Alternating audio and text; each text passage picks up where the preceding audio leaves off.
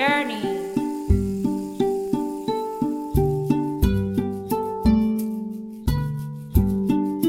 Be the change you want to see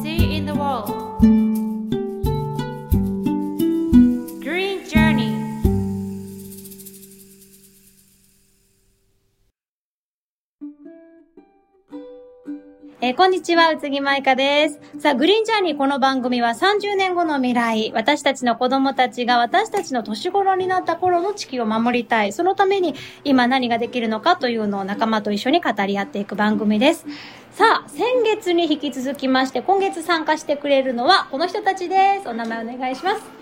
あきこです。イレーネです。はい、今月もあっこちゃんとイレーネちゃんが参加してくれます。そしてこちらもゲスト、えー先月に引き続きになるんですが、えー種とミツバチ、土と太陽の白金武秀さんです。よろしくお願いします。よろしくお願いしあの先月はミツバチのお話ね、たっぷりと伺いましたが、今月はですね、種の方にフォーカスしていこうと思ってます。まあ、もともとその種がご専門だったということで、種が専門っていうのもなんかいまいちピンとこないというか、どういうことされているんですか？そうですね、うん。まず、まあ、なんなんで種のことやろはい。うと思ったかっていうきっかけからなんですけど、はい。僕はあのもともと料理人をやってまして、何の料理ですか？料理あの懐石料理板前をもう生い立ちから聞いてる確かに確かに。確かにそれやってまして、5, 年くらいかな懐石料理。ねその前はエスニック料理とか2年くらい生い立ちから聞いた生い立ち生い立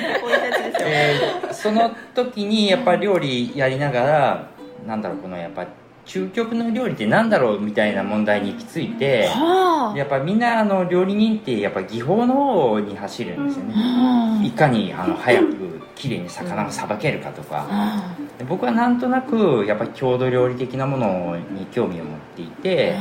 やっぱりあの料理ってどこから始まってるんだろうって考えた時にやっぱ土と種からだなと思ったんですよね。あ。でその料理人辞めた後にちょっとあの有機農業をやるような仕事を5年くらいやってで、まあ、その時にも種のことを活動を始めてたんですけど、うん。やっぱその伝統野菜っていうものに興味があって、特にあの愛知の伝統野菜とか郷土料理、うんうんそこからですねスタスタートは。ちょ愛知の伝統野菜っていうのは品愛知で昔から育てられてる品種っていうそうですね。ねあの県ごとにその伝統野菜っていうのが、まあ、基準がバラバラなので統一するの難しいんですけど、うん。まあ、それが20年作ったものが伝統野菜っていうところもあれば50年作ったら伝統野菜っていうところもあって基準があまりないんですよね。だから割とあの曖昧な基準なんですけど、愛知だと23品種だったか二十数種類伝統野菜あるんですけど、まあ、皆さん多分よく知ってるものだと例えば森口漬け。森口あ大根あれもそうか。はあ愛知の伝統野菜でよくスーパーに売られてるものだとカリモリってわかります大好き。カリモリ。あー漬け漬けすると。うんカリモリとかあとあの16ささげってわかります？あれもたまにスーパーで。ささげってインゲンのこう長いやつなんですけど、うんうんまあそういった愛知の伝統野菜かな。それを守りたいっていうのが最初。ですね。最初のきっかけはそこから来てるんだけどやっぱあの知れば知るほどすごく深くて、まあ、いろんな問題とつながっていることが分かってきた、やっぱそのえっとアグリビジネスっていうのかな、特にあの、まあ、農業に関するビジネスってたくさんある中で何がやっぱ一番大きなビッグビジネスかっていうと種なんですよね。であの種を制するものは世界を制するっていう言葉があってほなんでかっていうとそのまあこの伝統野菜みたいな種とはまた別に企業が開発した種があるんですよ、まあ、いわゆる一大交配種って呼ばれるものでで一大交配種っていうのは多分小学校中学校かなメンデルの法則で理科で習うらしいんだけどあの要は一大交配種1代目は同じ形質のものばっかりこうんう揃うっていうのがあって、まあ、それはあの流通に乗せやすいんですよね、まあ、同じ量同じ時期同じ形で収穫できるもので、こう機械との相性が良かったりとか、あとあの効率がいいっていう意味ででそれはあの種苗メーカーが作るんですけどでその多くがやっぱりあの農薬使うこと前提うん。あと化学肥料を使うこと前提なのでうん。種と化学肥料と農薬ワンセットなんですよね。だからすごく儲かる、うんうんうんまあ、そういう仕組みの中でやっぱ農業っていうのが割とされてるんだけど、うん。まあ、それとは別にあの在来種とか固定種って呼ばれるものがあって在来種っていうのはいわゆるあの伝統野菜例えば京野菜とか加賀野菜って呼ばれるもの。京野菜とかは割とね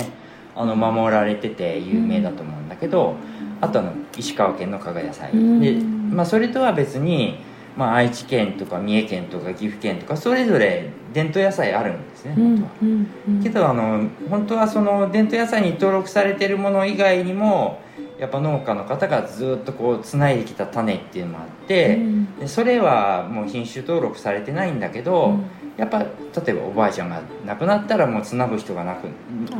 いなくなったらもうなくなっちゃうっていう。うん。まあそのうん先人の思いを継承するっていうのがそこで断たれるっていうのがありますよね。だからそういったものもやっぱ大事にしたいなとか、あとやっぱ年々そのもともとある固定種とか在来種って変わった形のものも多いし種類もたくさんあるんだけど年々その数が減ってるんですよね。なんでそれは減ってるんですか？やっぱりあの効率化ですね。そのそっちに負けてきてるといううか農農業ややる人があの農農をなりわいとしてやる人が減ってきてるもんだから、そうすると一人の生産者の人がうん。大体1000人分の食料を賄っているって言われていて、うん。そうすると機械化せざるを得ないんですよ。だからあの効率を良くするためにその F1 品種っていうものがよく作られるんだけど、でまあ、それとは対極にあの固定種在来種って呼ばれるものは、あのばらつきがあるんですよね。人間と一緒で例えば人間だと、まあ、背の小さい人うん。高い人、ね、みんな顔も違うし体型も違うし、うん。まあ、日本人だったら日本人っていう、まあ、固定種としてそういうばらつきがあるのが普通ですよね、うんうん。けどその野菜でいうとばらつきが出る要は形がちょっと違ったりとか大きさが違ったり収穫時期がずれるってなるとあの効率よく機械化するにはね、うん。ちょっと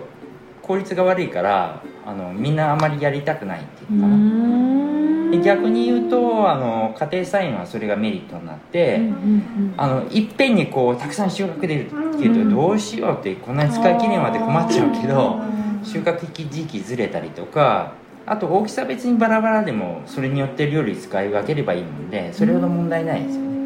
ん。しかもあの種も買わなくていい。はあはあはあ。固定種在来種っていうのはあの種を取ってまた巻くと、まあ、大体同じものができる、まあ、若干ばらつきはあるけどね。だからそういう性質があるっていうか。でそうホームセンターでも売っているんですね。ああそうなんだ、うんうん全部じゃないけど大半は F1 品種が多いんだけど、うんその中にも固定種っていうものがあって書いてあるんですか？ちゃんと固定種はね、えっと書いてないものと、うん。あとあの書いてあるものがありますうんうんうん。はい箱に入って。これもともと種用の箱で、へあのシードパケット。へえストレージ。本当だ。へイギリスのあのガーデニングの会社。しかも創業がかなり古くてもう歴史がかなりあってバーゴンボールっていう会社で1730年、えへえまあ、日本でいうと江戸時代からずっと作ってすごい。こえういったものを作っていて。でこれも同じ会社のものなんだけど。イギリスは進んでるんですか？そういうのが。そうですやっぱり。海外が進んで日本はなぜか遅れていて。そうなんだ。えこれもそうなんだけどこれ同じ会社のものに何するものかっていうと、うん。あのポポリポット、お。これあの紙でこう巻いてあの種まく鉢を作るもの種まくはじああー、まずうん。うんうんうん。こういったものもここのえこれどう使うんですか？中に中つうん。芽が出るまでこの中で育てるってことですか？そうそう要は鉢を自分で作る、あー普通は買うと思うんだけどこれ新聞紙とかで作れちゃう。いらん捨てる紙で、ああーすごい。でこれね苗のポッあトだ。種うん。苗のポット。でこれが大中小あ入れ子式になってて。なるほど。確かにあのホームセンターで売ってる苗のポットって必ずプラスチックなんですよね。そうそう、あの。ーでこれもねプラスチック使ってなくてちゃんと FFC 認証を取った紙で作られている。これはいい。そううちもさあの種まくポットちっちゃいのがいっぱいあるんだけどさ、うん。あの太陽が出てね、だけどずっと残ってるんだよね、うんそいつだけが、うんうんうん。ねどうしようもないこの人たちみたいなのずっと飲んでてあの存在感全然良くないね、うん。プラスチックのこうなくならない感じ、うん。そう。かけらがなんかおばあちゃんが前昔住んでた時の残り残骸のポットが出てきたりとか。あ出てきちゃうのねプラスチックね。残るよね。気づかないうちに土の中に入ってるのね、あそうかこれだと分解されるわけだ。そうですね。すごいすごいなやっぱりあの農業もね結構プラスチック使うんですよ。むちゃくちゃ使うんですよ。ねえなんかかかじってみて分かったけどすごい量。どだからもう誰かがやった畑を借りると、むちゃくちゃビニールゴム出てくるんですよ。だから本当は農業こそそういった成分解性のプラスチックのものね、うん。うんあの崩壊するやつプラスチックは結構出てるんだけど、分解するやつがなくて、あ違うんだ。分解と崩壊違うんですよ、うん。崩壊ってそういうこ崩壊ってこととはただ細かくなるだけで、マイクロプラスチック化するだけなんですよ。だからそれは本当はあんまりいい方じゃないのでマルチとかでもカビのマルチとかはあって、まあ、ただ使いづらいんだけど、まあ、そういったものが本当は一番いい。あとはあのその売ってる農業用ではないんだけど僕はあのこういったものもこれあのファイアプラスチックで、これもみ殻なんですよね。もみ殻。100% もみ殻。だから使わなくなったらうん。あの成分解プラスチックっていうのは海に流れるっていうよりかも土に埋めちゃう、うん。いらなくなったらパーンって割って土に埋めておくとこれ分解していくだからいろいろありますよね。あのトウモロコシでできたやつ。これもみ殻100%で作られてい。て買われたんですか？これは。買われて売ってる。ああ売ってるんだ。雑貨屋さん。あなんか雑貨屋さんとかあと園芸店でも売ってる。これ種が、えっと、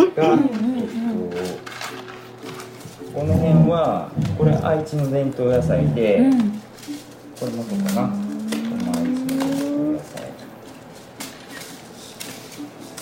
これもそうかなこれは知ってないとどこにも愛知の伝統野菜とかは書いてないわけですね。ちょっとね空いてるのにポロポロってこぼれちゃうかもしれない、あまいちゃんあれ生産地イタリアになってるけど。これもね、あの訳があってなんでイタリアになってるかわかりますかね、これ愛知のやつなんですよ豊漁大根って。地木寺のあたりで作られてるもので,、でこれ裏見るとイタリアって書いてある。不思これなんでかっていうと本来ならば愛知県の伝統野菜だから愛知県で種取りするべきなんだけど、人件費が高くなるんですよ。だから京野菜もみんなそうなんだけどこれ裏見ると分かるんだけど、まあ日本で取ってるやつもあるんですけどね、これこれは岐阜って書いてありますよね、中国。中国。あそう。いうことなんだ。この中国に入れてこの岐阜とか書いてあってまあ岐阜いいとこだったらまだ岐阜なんだけどあのほとんどのやつが、ね、このアメリカとかデンマークとかもうあらあらあらゆる国のやつが出てくる。日本の野菜であるにもかかわらず。だから厳密に言うと、もうこれあの愛知の伝統野菜なんだけどイタリアで作った時点で、やっぱイタリアにこうの気候に適したものになっちゃってるから、もう愛知野菜なのにイタリア野菜みたいなそんな感じだからまたこれを日本で作ってここから種取りしていけばいいんだけどあのその時に適応したものに進化していくっていうのかながこう残っていくっていうかそういう特性があるかなで何も書いてないのがあの固定種、在来種で固定種在来種って線引きがすごく難しいから、もうあの固定種在来種っていう言葉を一つにして、古来種っていう名前で売ってると思いますね、うん。そっちの方が分かりやすいかもしれないしもう全部固定種って言っちゃった方がいいのかもしれない、ねでもその店に行って F1 種は F1 種とは書いてはないわけですよね、F1 種は今ここにないんだけど、えっとこれか。これは後輩種裏に一大交配とかね、書いてあるんだ。書かないといけないんですよね。そういうことなのか。はうん。あのこれ例えば滝だったら滝これ育成って書いてあるのは、はい。これ固定種なんですよ。はあ。へ滝交配って書いてあるものはあの F1 品種あ育成か後輩か。そうです。書いてあっー知らなてかった。でうん。滝とか酒田は、うん。あのまあ、大手メーカーっていうのもあるし、あと F1 品種が多い。はであんまりやっぱり良くなくて、やっぱこの大手のメーカーっていうのは、結構海外のあのモンスタントとかうん遺伝子組み換えに企業ともつながってるってことを言われてるんですよ。ねだからこういうとこで買わない方がいいんだけどこれなんで買ってあるかっていうと武井さんはちょっと種のイベントの時に、えっと種苗法とか種子法って聞いたことあると思うんですけど、で、え種苗法？うん。要はあの育成者権っていうのかな？うん。種の、えっと、特許みたいなやつなんだけど、うん。これがそうで、え PVP ってこれはあの育成者権付きのいわゆる種苗法の種なんだああ該当するやつなんだ。これはあの例えばこれ作りましたよね、うん誰かにあげました、うん。売りました。もう違法。だからよく分かりやすい例で言うと、あの DVD とか CD でうん。コピー個人で楽しむ分にはいいですよ。それと一緒。だからコピーしたものとかをまあこれもねそうだけどたくさん作って誰かにあげたり売ったりは禁止なんですよ。自分で作る分には。ででも分か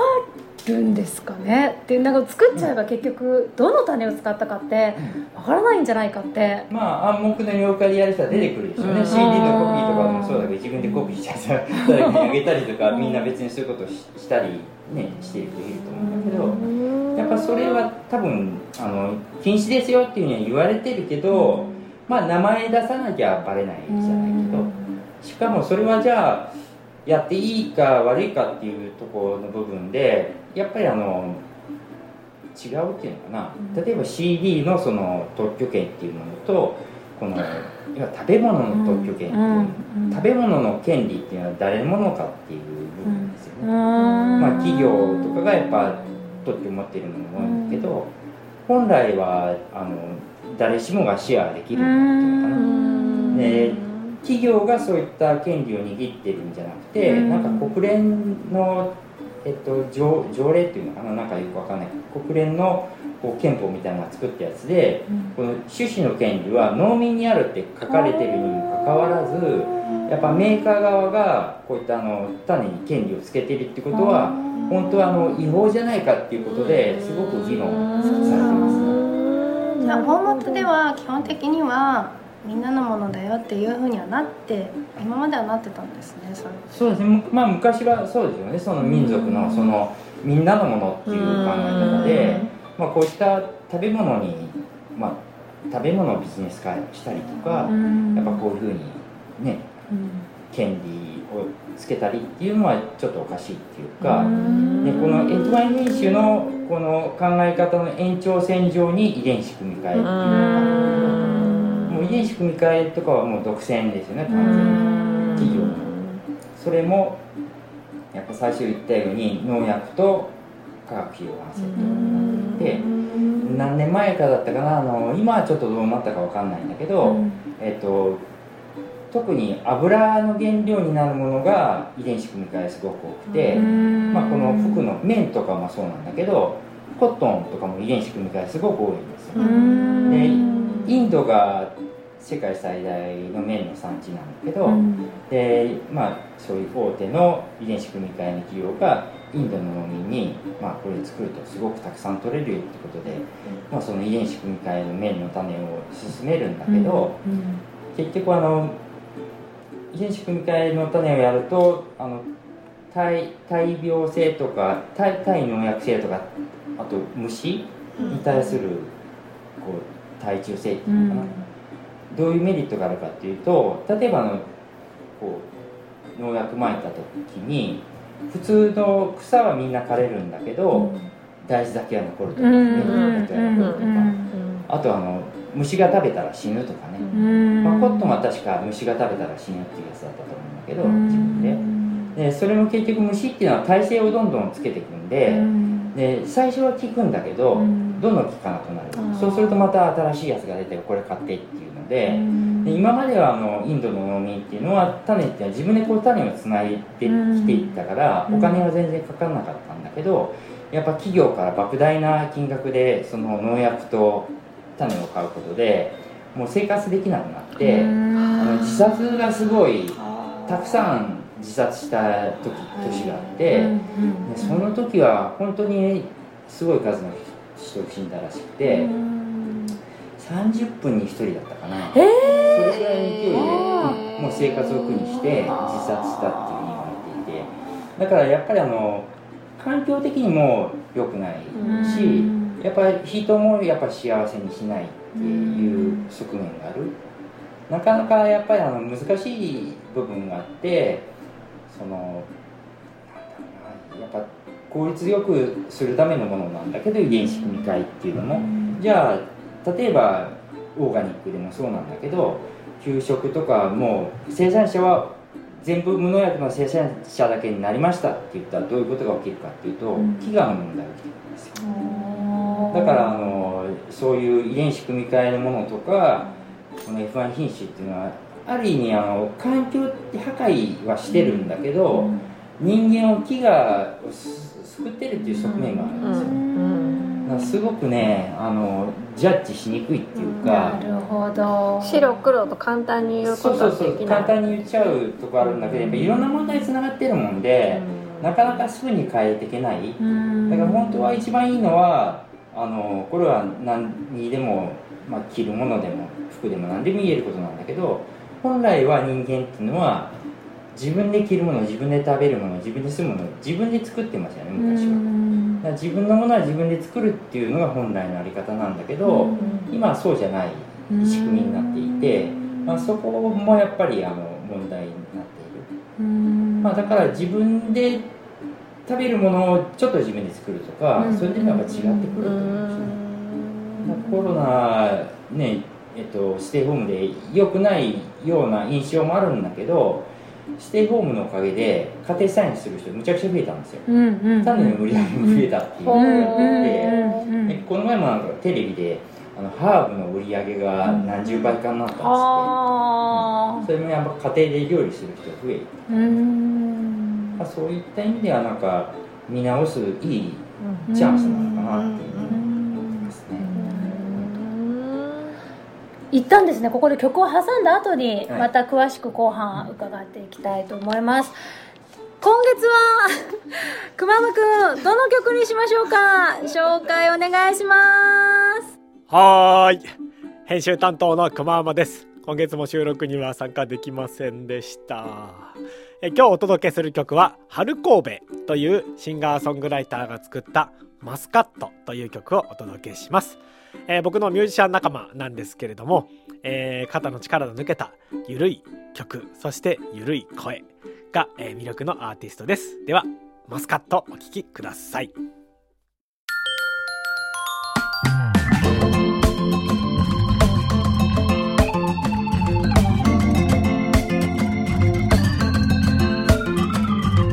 そこにある一房また一粒消えた。残り35粒。ご飯食べ終わったら食べよう。そこにある一房。また一粒消えた。残り14.2粒。タバコ吸い終わったら食べよう。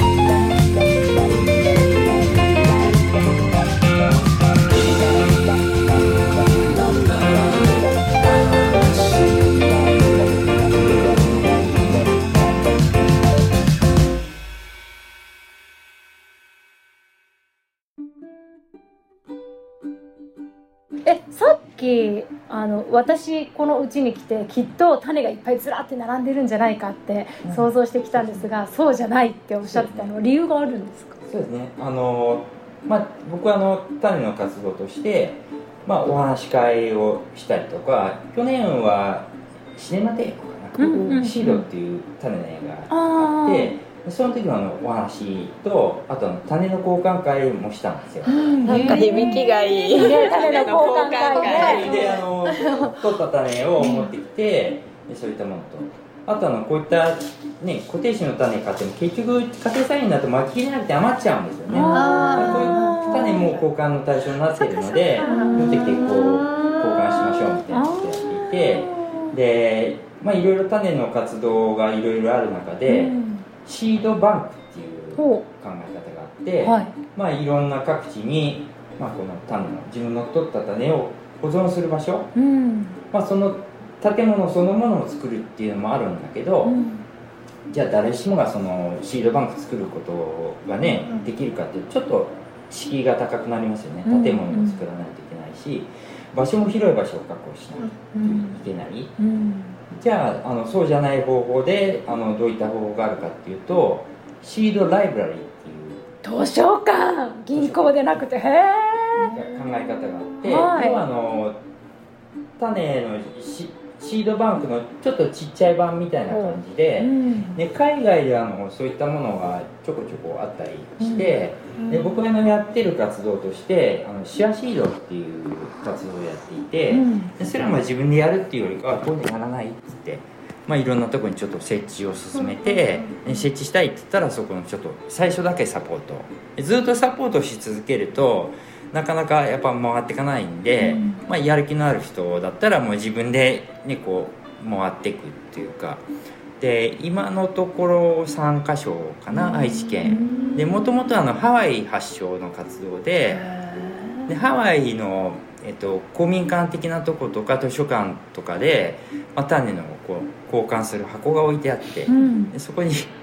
分で取った種を持ってきて交換する。それ自由なんですか？数とかも。自由ですね。ああそうなんだ。その辺の細かいところはなくてただ条件としてやっぱ固定種とか在来種が限定になるんだけどでそういったものがあのやっぱりあのたくさんあった方がいいなっていうのがあって、うん。シードバンクでやっぱ大きなところが数少ないと例えば震災があったっていうとこことになるとそれがやっぱなくなったりするっていうことがあるんだけど細かいちっちゃいこの種の交換所みたいなところがたくさんあると、まあ、どっかがダメになってもどっかが残ってたりしますよね。で僕はあのそのシアシードっていうのが、えっとハワイ発祥で,、でそれに影響を受けたあのちょっと末木さんっていう方が関東で活動をされてるんだけど、関東であのシアシードっていうのをそのハワイの見て影響されて始めて。で最初雑貨屋さんとかカフェとか料理屋さんとかそういうとこで置いてもらってたんだけど、で、まあ、僕もそれに影響を受けて、まあ、最初はあのカフェとかそういうとこで置いてくださいみたいなのやってたんだけど、なかなかやっぱカフェだと、まあ、そこを利用する人しかやっぱなかなか入りにくかったりとかそのためだけに入りにくいっていうのがあって、で常滑にあの公民館2つあるんですけど、で一つあの常滑公民常滑南陵公民館っていうところとあと青海公民館っていうところがそこはやってくれたっていうかちょ友達がやってるんですけど、そこも設置してもらって、で結構あのいろんなとこから公民館とか問い合わせあってなんかうちもやりたいみたいな。でやっぱりなんだろうなそういう公民館とか図書館の在り方っていうのもただ本を借りに行くとかただ利用するだけじゃなくて、まあ、そういう場としてもやっぱ機能すると面白いなっていうのがあって、まあ、そこでワークショップもねミツバチのワークショップもさせていただいてるんだけどそういったの交換所を作るようなお手伝い。あ。とはあの講演会というか、まあ、映画種の映画があるとそこでちょっとお話しさせてもらったりとか、あとイベントで交換会をさせてもらったりとか、えーえっとカフェオーシャンあそこもちょっと名前が冬か、まあ、シェフがちょっと辞めて独立した関係もあって今オーシャンテラスっていう名前に変わって、まあ、コミュニティ作るっていうコミュニティもともとコミュニティ目的で作られた場所なんで、まあ、その目的は変わんないんだけどあそこのサーフショップが今海の前ストアっていう名前に変わってでそこも設置してます。入ればよかった。で10 11月かな。あのこの前も打ち合わせしたんだけどまたそのオーシャンの方でもちょっと種の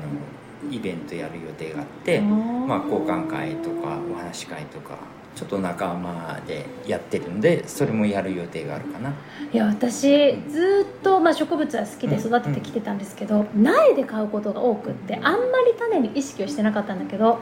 あのすごい取れるじゃないですか種って。ね。子供が小学校1年生でうんうん。朝顔を全員6粒ずつもらってくるんですね。あのちっこい鉢にこう植えるんだけど何気なく植えて取ってで種がすごいできる。数えてみよう。数1210え？20え？30え？81個できたんですね、うん6個の種が、でそのことに36歳になって感動してしまって6個の種が81個になるのと。で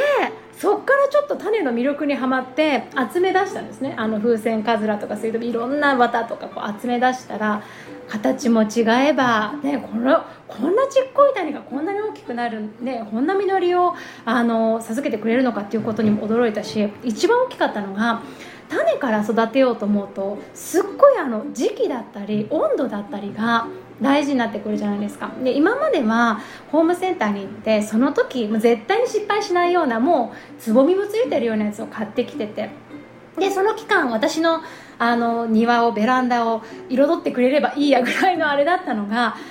今にななんて独りよがりだったのかなともう自分のエゴでこう植物を使ってきたなっていうのにようやく気づいて種を使い出すと逆に種主体というかそっちにこっちが合わせてあげないと育たないしやっぱり植物はちゃんと時期があるしでそれを来年もこう回していこう回していこうと思うと1年のサイクルがようやく見えてきてあこの時期はスイートピーだこの時期は綿だっていうのが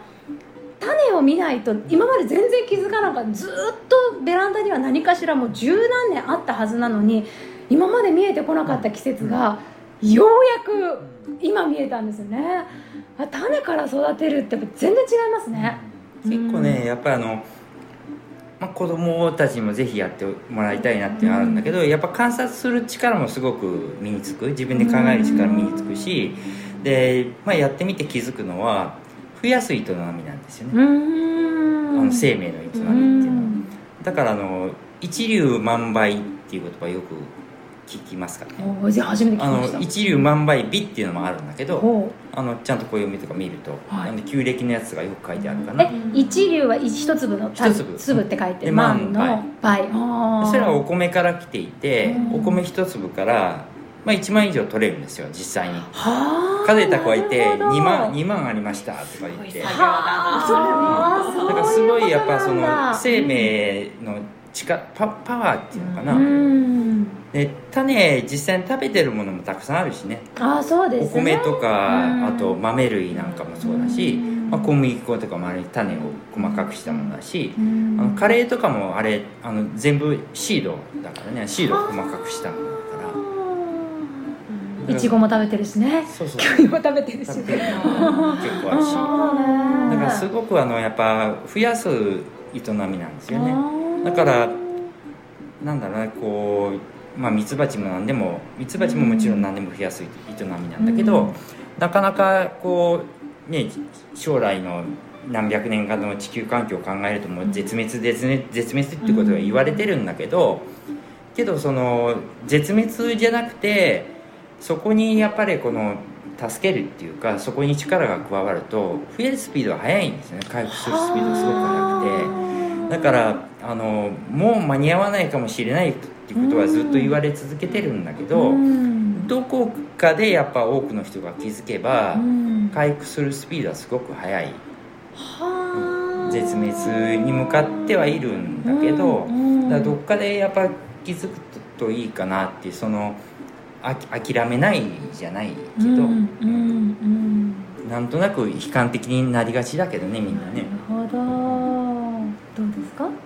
なんか私はもう真逆というか、うん。ずっとマンションだしあんまりこうベランダであのプランターとかもやってないから、でそもそももう育ててないとスーパーで見る野菜が全てみたいになるじゃないですか、でもこうやって種から見るとそれだけで変わるんですよね。何もまだ植える前でもう種見るだけで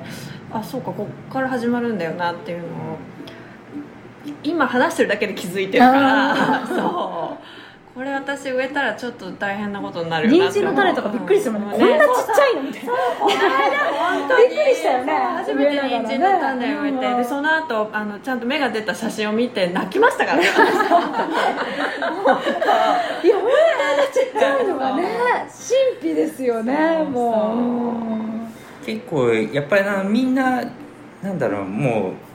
自分で作るっていう行為してないからすごく大事なものっていうふうに認識ないんだけど例えばじゃあ無人島にもし3つ何か持ってくるとしたら何持ってきますかって言われたとしたら僕は一つやっぱ種種はやっぱ種とサバイバルナイフとうん楽器かなみたいな。3つ選べって言われたなるほど、まあ、サバイバルナイフはナイフあればねなんかこうハサミの役割もできるし包丁の役割もできるしっていうのもあるし掘ったりとかねそういうこともできるし。あと楽器はやっぱあのカルチャーがないとなんかやっぱり人間生きていけないんじゃないかなっていう寂しくなっちゃうっていうのかな。そういうのも感じていてなんとなく不必要なもののような気はするけどね。けどカルチャーって結局あの農業から語源来てますからねあれも。カルチから来てるんですよ。高安。すごい。やっぱりあの元々のいろんなこうルーツをたどっていくとやっぱり音楽にしても踊りにしてもアートにしても祭りから来てるんですよね。で祭りはやっぱ五穀豊穣とかそこから来てるからやっぱあの脳的なものがやっぱ中心になって、ね、そこにこういろんな文化っていうかひっついてきてるじゃないけどもうちょっと泣いちゃう今泣きそうなんで祭り大好きで。そうか呼ばれてたんだな。私は祭りから来てる。あこちゃんどうですか？確かにこの生活をこう快適にするごとにその作る食べるもうなんかこう自分が関わってるものからどんどんどんどんどん遠のいてるなっていうのをすごい実感してて。でそれのためにこう弊害が出てる？っていうのを改めてこう感じたっていうか。で自分でじゃあいざやってみようってなった時に私も去年、えー、と夫がね種から育てたりする野菜を難しいですね。なんか思うようにはいかないというか、そのねやっぱその芽が出る。じゃあその後どうする？植える。作業がねいちいち。あ自然農はた種そのまままいてたよね。ああそうだね、このちっちゃなポットにさ種をこうちょっとずつこう入れてそれをねじじわじわじわじわ育てていくんですよね。その作業がここう委託しちゃってたというかお金でそれを買ってたんだなっていうのを実感してすごいこの生活をねこうゆったりと過ごさないだからコロナでお家にいてゆったりと過ごさないと見えてこなかった気づきもしなかったことが山ほどあるんだろうなっていうのに改めて気づいてでもそういうきっかけになったらねどんどんこうさっきも言われたようにえっと一つの種からすごい数が増えるっていうのを実感として感じてればすごい勢いで何か変わっていくかもしれないよね。感動です。だから僕はその一粒万倍っていう言葉と一緒でなんかあの人一人の力もすごく大きいなって感じていて、まあ、自分なんて大したことないやっていうんじゃなくてやっぱみんなつながってるしね誰かがあのバタフライエフェクトじゃないけど、まあ、誰かが言ったことで誰かが影響されててこう一人の人は最低100人の人脈があるっていうのが言われていて、だから自分の日々のちょっとした行動を変えていくだけでもね影響力があると思うし、でなんだついつい環境活動とかしてると一人で全部頑張らなくちゃって思いがちなんだけど僕はもう1割変えればいいと思っていて1人の人が100頑張るんじゃなくて10人の10%だと思うし100人の1%。そっちの方が早く世の中がいい方向にシフトすると思ってるんですよ。ねだからミツバチのことを言ってたのと一緒でなんかあの環境にいいからやるんじゃなくて、楽しんだことが結果として環境にいいことにつながるような仕組みっていうのかな。きっかけっていうか。だからあのみんなやっぱりその環境にいいことが楽しいと思えることは本質のような気がする、うんうん、生きる喜びとかそこにつながる部分だからだからそこに気づけば広がるのは早いと思うんですよね。すごく、うん、もう一つちょっと話戻って、まあもともとそのね有機農業5年されてっていうことですが、今は自然農なんですよね。そうですね、自然農も僕はあのまあ、病気したっていう話をしたんですけど、まあ、今年53で、うん、見えない。じゃん若すぎるな。ちょっと上かなぐらいに思ってる。いやいや私もそれぐらい。10は若く見えますね。私何歳の時に料理にやって10歳ぐらいでご飯持ってた。いや。僕あの19歳の時に病気発症してあの統合失調症っていう、まあ、要は幻覚とかこの妄想とかがある病気でで19歳の時ちょうど専門学校、まあ、その時は服飾関係の専門学校行ってたんだけどその時に病気発症して10年間かな29年29歳まで、まあ、病院入院してた時もあったし薬漬けになっててやっぱなかなかそれでも良くならなかったんだけどちょっと妻が自然療法やっていてで、まあ、その先生のところ、まあ、鍼灸の先生なんですけどね、まあ、いろんな自然療法を一通りやれる方ででその方の治療に行った時にちょうど、まあ、一番最初良くなって、ね、料理人やってたっていう話したんですけど、料理人やった時もう一回再発した時あったんですよね。でもうちょっと、まあ、料理の仕事も辞めて、まあ、この先一体自分何やればいいんだろうって思った時にその先生がと、福岡正信さんって分かります？かかります、うんわら一本の革命っていう、まあ、自然農法っていうのを提唱した方で、まあ、その方の本とあと川口義和さんの自然農の本を貸していただいた時に、僕はもともと農業高校だったんだけど、その時はあの観光農法っていわゆる農薬使って化学肥料を使う農業だったんだけど、まあ、それはちょっともう嫌だなと思ってた時にその目に鱗じゃないけど、もう耕さない農薬も使わない肥料も使わないって見た時になんかこれだったらやりたいと思ったんですよ。でそれで、まあ、時給でずっとやってた、うん。それはもう29から始めてたからもう20年くらい前から自然のやあそうですか。いやその時はまだやってる人少なかったもんでもう耕さない、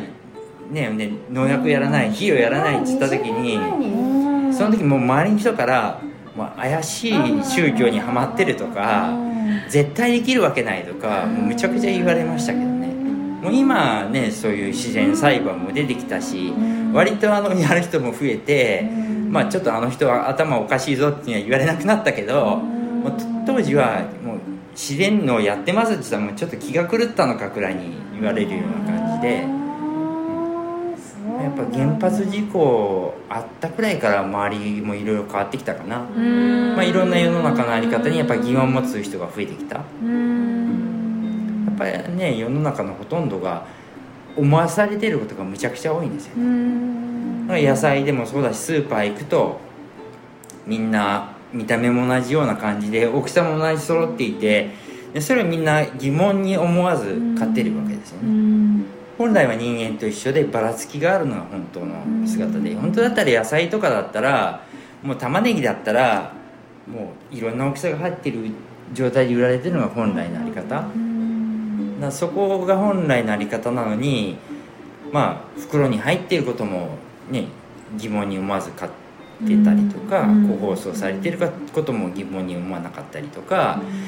食べ物に添加物なんで使ってるのかっていうとみんな疑問に思わないもんね。だから僕は病気を自然療法で治った時になんかやっぱいろんなことを思わせされてたなって感じて、まあ、環境問題のことを調べたりした時にあ同じだなと思ったんですよね。自分の病気になるっていうのは体の中の環境のこと、あとその地球の環境問題って自分の外のことけどそれは別じゃなくて同じだなと思ったんですよね。だから地球は今病気じゃないけど、じゃあそれを治すにはどうしたらいいかみたいな。であとはやっぱりあの病気をこう支援療法で治った時に僕はその治療してくれた先生にちょっとお礼したいなと思ったんですね、なんかお礼ししたいんですけど何をすればいいですかみたいなこと言った時にいやもう僕じゃなくてもうその思いがあったら世の中に返してくれと言われてその時は意味がよく分かんなかったんだけど、後にいろんな人に言ったらそれってあのペイトフォワードの考え方だよね。だ。だからそ,、うん、それがねやっぱ今大事かなと思っていてでなんとなくこの与えていくことをすると自分が損してるような気がしちゃうんだけど実はそうじゃなくてその人から帰ってこなくても違ったところからこう戻って戻って循環して帰ってくるってすごくよくあるなっていうのはそれはすごく自分で実践して感じていること。はあ素敵だな、そこにでもあれなんですよね。さっきちょっとあのおっしゃってた原発事故だったりありますね3.11がきっかけになってるところがあったんですよね。環境問題自体はその病気が治った時にも気づいて、まあ、自分でブログもやってたからブログで情報発信とかはしてたんだけど人前で話すってことはしてなかったんですよね、活動このアクションを起こすってことは一切してなくて、みんなが自分でその時は気づけばいいやって思っててだけどその311の原発事故が起き起きた時に何を思ったかっていうとこれはやっぱ誰かのせいじゃなくて自分にも責任あるなと思ったんですよねやっぱ伝えてこなかった。でもしこれを人に伝えてくるっていうことをすればもしかしたら何か違ったかもしれないなって。でそれでまあ人前で話すことも僕はもう嫌だったんですよ本当は。けど原発事故が起きた時にまあ一番最初にやったのはペール缶でロケットストーブ作るってやつが一番最初だったんだけどその次に、まあ、映画遺伝子組み換えの映画があって、それでちょっと種の交換会してるってことを、ね、知ってたのでなんか遺伝子組み換えのことをお話ししてもらえませんか?」ってでその時に初めて人前で話すっていうことをしてで、まあ、やってみてよかったなと思っていて、まあ、人前で話すことを嫌だったんだけど苦手だと思ってたしそれやったことでまあ何が良かったかなっていうのはやっぱ仲間とか友達がすごくたくさんできた。それがやっぱり一番財財産っていうかね自分にとってのね。それがやっぱ良かったなっていうのはあるかな。だからやっぱりあの伝えていくとかアクションを起こすってそれもなんとなく損してることでもなくて逆にもらってることの方が多いような気がしてるっていうか。そうね、ついつい大きいことばっかりね、調べていくと大きい話ばっかり環境問題でも何でも出てくるからそっちが変わらないとって思っちゃってたけど自分の、ね、生活を見直してあここだったら私でもできるなっていうところをピックアップしていけば、それがちょっとずつ変化につながるっていうのを感じう。んそうっていうのを感じられてすごい自信になったっていうかもう私は何をしたらいいのか分からなくなってたし何が変わったら地球が変わるの環境が変わるのか何が変わったら世の中が変わるのかってそんな大きな話になっちゃってたらもう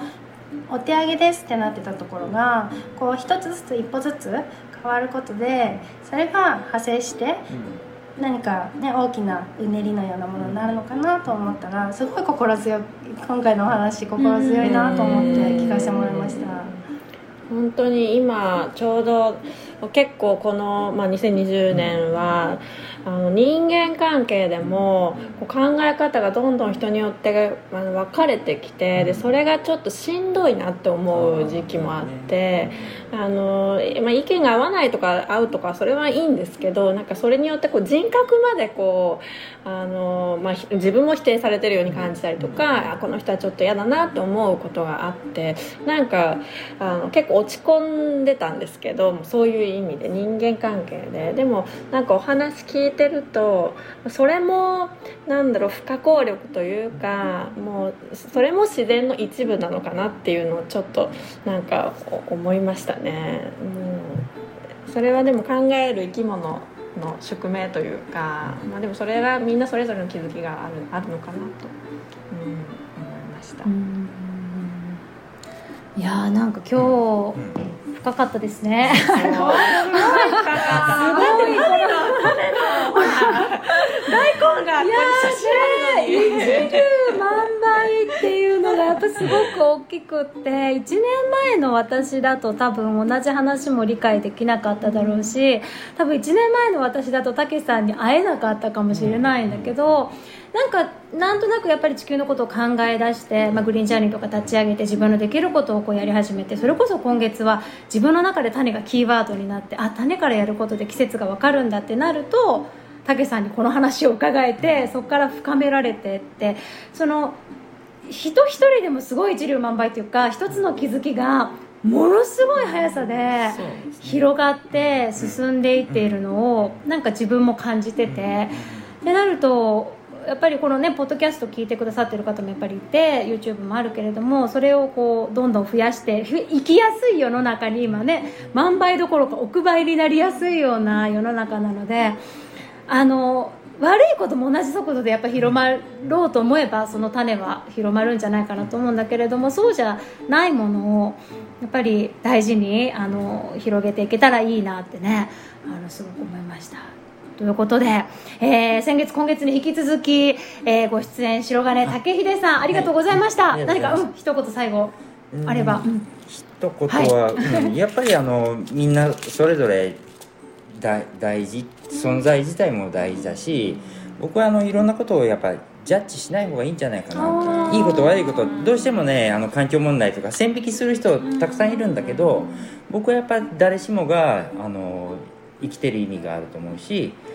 何や何らかのやっぱ役割があると思うのでやっぱ線引きしないことで変えられる可能性っていうのはより高まるかなって思ってます。今日ちょうど来る時にねそう。あの最近なんかいろんなことが分断だよね。だからコロナに対しても考え方がすごくやっぱり両極端であるじゃないですか。で、まあ、両方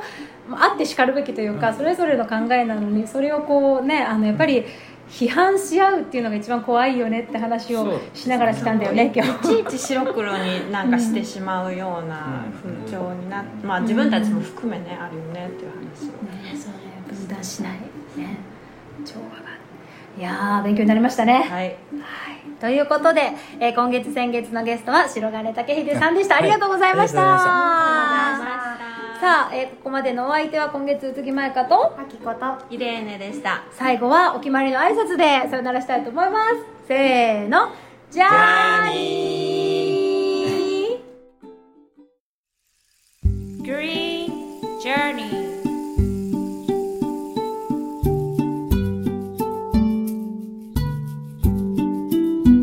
Change you want to see in the world.